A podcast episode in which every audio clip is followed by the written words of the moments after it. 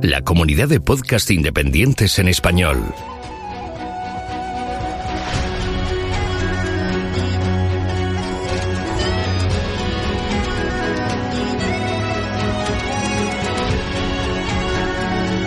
Estás escuchando Geocastaway, el podcast de geología y ciencias de la Tierra.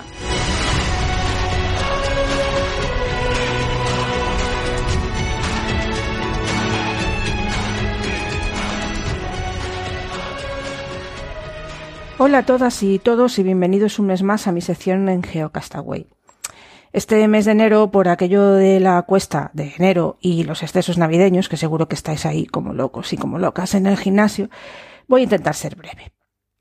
Cuando yo probé las oposiciones para profe de secundaria, tuve que estudiar mucha biología, mucha más que geología. El temario, entonces y ahora, se hizo un intento hace unos años para cambiarlo, pero no se consiguió, consta de 74 temas, de los cuales 21 son de geología, unos poquititos de física y química y el resto, casi 50, son de biología. También es verdad que en los currículums hay mucha más biología que geología, pero yo pienso que ambas cosas, es decir, el currículum y el temario de las oposiciones, debería de cambiar. En las oposiciones también hay una parte práctica. Hubo un tiempo en que no la hubo, hubo unos años que no hubo parte práctica, lo cual es un verdadero disparate, pero bueno, ahora vuelve a verla. Cuando se convocan oposiciones, como las competencias en educación están transferidas a las comunidades autónomas, cada una se organiza de diferente manera para esta parte práctica, pero suele haber unas pautas que se repiten. Suele haber un examen de visu con un número variable de ejemplares naturales o naturalizados, entre los que se pueden contar rocas, minerales, fósiles o preparaciones al microscopio petrográfico, siempre en un número muy inferior, en algunos casos hasta nulo, al número de ejemplares biológicos. Y también hay una parte de ejercicios. De la parte de biología suelen poner un problema de genética y uno de bioquímica. Nótese la conjunción copulativa aquí usada. Y en la parte de geología suele caer un corte o un mapa geológico sobre el que a mayores de construir el corte te pueden pedir varias cosas, como por ejemplo que construyas la columna estratigráfica. Esto es lo habitual al menos más o menos en Castilla y León y en Madrid, que yo es más o menos lo que controlo, aunque mm, también pueden ser más imaginativos y yo he llegado a ver eh, pues poner un problema de hidrogeología, por ejemplo, o otras cosas distintas. El caso es que cuando te estás opositando, cuando te estás preparando las oposiciones, esta parte práctica también hay que preparársela. Yo pienso que para eso puede ser una buena idea ir a una academia. Hay muchas academias que preparan oposiciones. Sinceramente, en mi caso no me parecen demasiado necesarias, o no lo fueron para mí, para estudiar la parte teórica, aunque está claro que siempre está bien que te expliquen las cosas. Pero sí me parecen tremendamente útiles las academias para la parte práctica para preparar la parte práctica, seas geólogo, seas biólogo, graduado en ambientales o ingeniero. En la academia te pueden enseñar a hacer, a interpretar mapas geológicos y a hacer o interpretar cortes geológicos. Y a aprender de nuestros errores haciéndolo, lo cual es muy importante.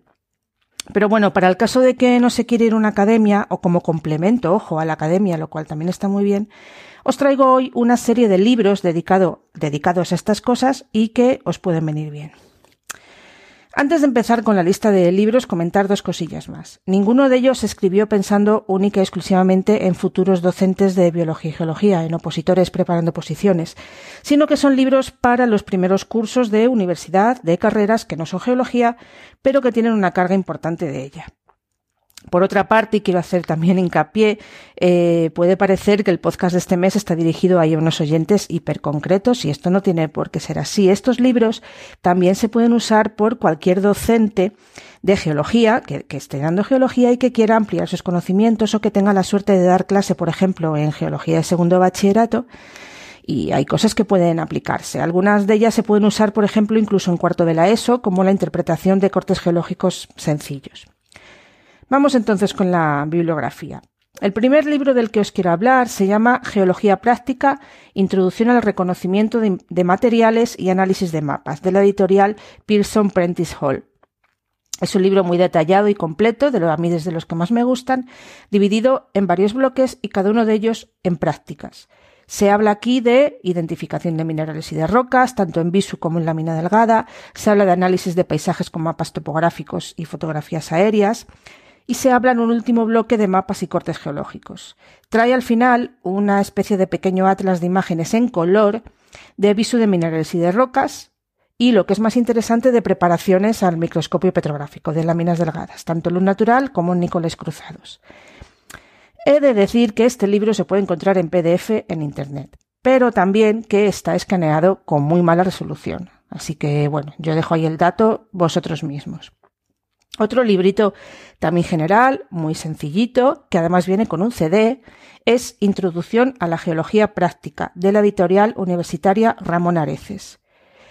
Tiene un capítulo para la identificación de minerales, otro para identificación de rocas, otro para el mapa topográfico, otro para el geológico, otro para la fotografía aérea y, por último, uno muy interesante sobre adquisición y representación de datos geológicos incluyendo cómo usar en el campo una brújula con clinómetro, por ejemplo, cómo usar la falsidad del Wolf o cómo usar e interpretar un diagrama ternario, cosa que alguna vez también nos podrían llegar a preguntar en las oposiciones.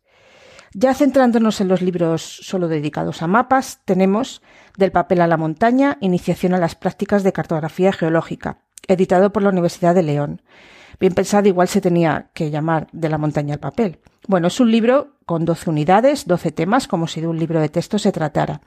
En cada uno una parte teórica y unos cuantos ejercicios para resolver. En la última parte del libro están dichos ejercicios resueltos y explicados. Los, temas, los temas explicados. ojo, eh, que esto es muy interesante.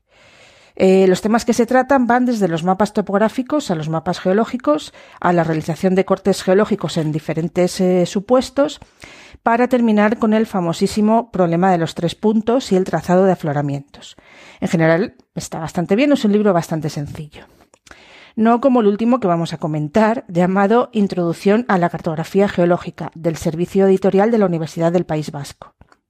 En este caso, el libro tiene unas 50 primeras páginas de, teoría y el resto ya son ejercicios. Tiene una parte muy interesante que no tienen los otros y que son bloques diagramas para recortar y montar o fotocopiar, recortar y montar, si no queréis cargaros el libro, con capas en diferentes situaciones y buzamientos, de forma que podemos ver a la vez el 3D y el 2D, ¿vale? Porque vienen sin relieve. Esto es muy útil para la gente que nos cuesta un poco, yo me incluyo aquí, el paso del mapa geológico a situación real o viceversa. Además, también es muy, eh, es muy bueno para explicarlo a los alumnos, tiene mucha capacidad docente el, el poder manejar los bloques diagramas. El libro tiene otra sección de cortes geológicos y dos de mapas, una introductoria y una avanzada. Todas las soluciones vienen al final del libro, pero en este caso sin explicar. En general, es un libro más complejo eh, que el anterior, especialmente mm, en su última parte.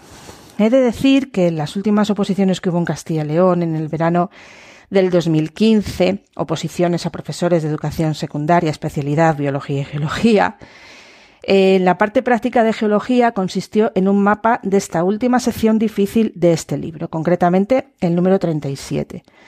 Su dificultad, unido a la falta de explicación de lo que había que hacer y sumado a unas fotocopias que por lo visto no se veían muy bien, hizo que la gente saliera muy, muy, muy, muy enfadada y a punto estuvieron de impugnarse las, las oposiciones. Así que ahí, haciendo amigos para la geología, al que se le ocurrió poner este, este mapa.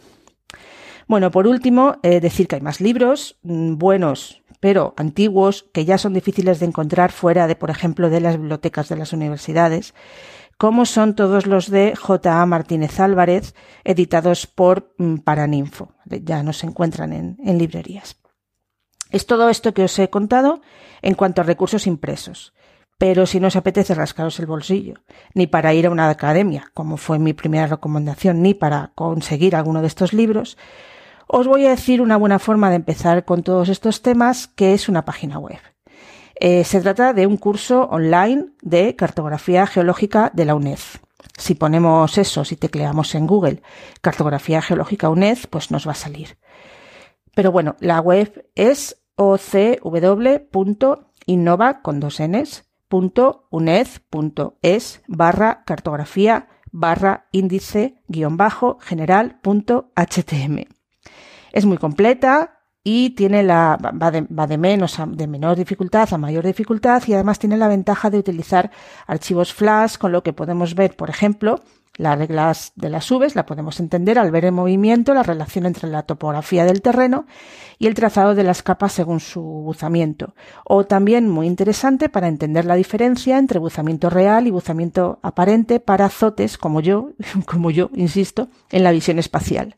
La visión espacial se puede eh, practicar y se puede ampliar con, con la práctica. Esto os lo puedo asegurar por experiencia propia. Bueno, pues esto es todo por este mes. Como todos los títulos que he dicho se parecen un montón unos a otros, eh, vais a poder consultar en la página de GeoCastaway los libros y los enlaces, ¿de acuerdo? Cuidaros mucho y hasta el mes que viene.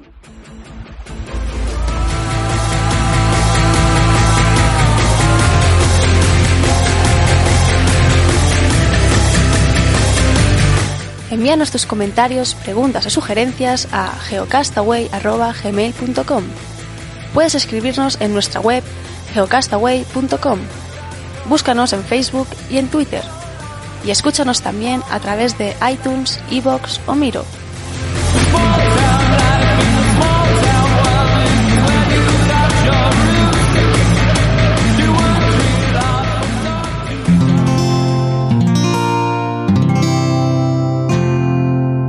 Escuchar más capítulos de este podcast y de todos los que pertenecen a la comunidad Cuonda en cuonda.com.